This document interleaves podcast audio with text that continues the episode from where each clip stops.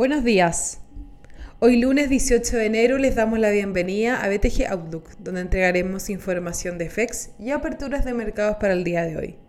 El tipo de cambio abre línea con el cierre del día viernes en 734,50, con los mercados con retornos positivos. En Asia, los índices en China y Hong Kong cerraron al alza ante el reporte del PIB del cuarto trimestre en China, lo que sorprendió positivamente a los inversionistas. Mientras que las acciones de los proveedores de Huawei retroceden luego del anuncio de administración de Trump de sus planes de revocar sus licencias para vender productos a Huawei. Estados Unidos se encuentra cerrado el día de hoy por el feriado Martin Luther King. El Eurostock 50 cae menos 0,23% y los futuros en Estados Unidos transan positivos.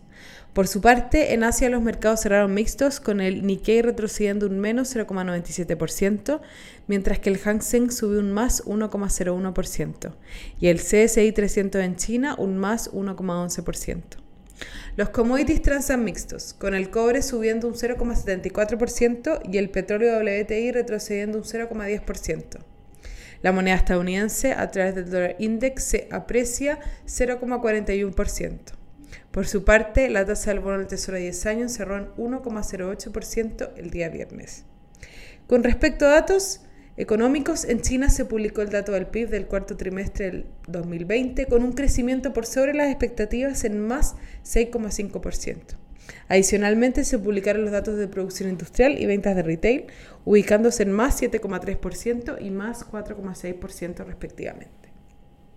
El tipo de cambio opera en 737 hasta ahora, con las monedas emergentes depreciándose y el cobre positivo.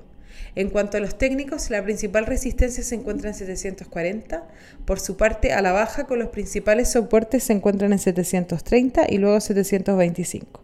Muchas gracias por habernos escuchado el día de hoy, lo esperamos mañana en una próxima edición.